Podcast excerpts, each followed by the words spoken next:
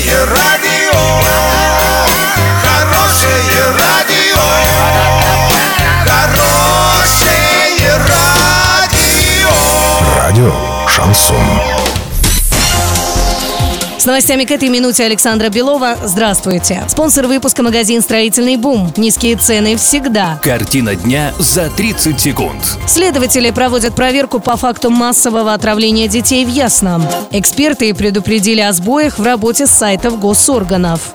Подробнее обо всем. Подробнее обо всем. Следователи регионального следственного комитета проводят проверку по факту отравления детей в школе за номером 2 города Ясного. Напомним, недавно более 400 человек, а это ученики с 1 по 4 классы, позавтракали в школе. Во время второй перемены завтракали учащиеся 4-5 классов, это 172 человека. Через некоторое время с жалобами на боли в животе к педагогу обратились 5 учеников 5 класса. Учащиеся были госпитализированы в больницу.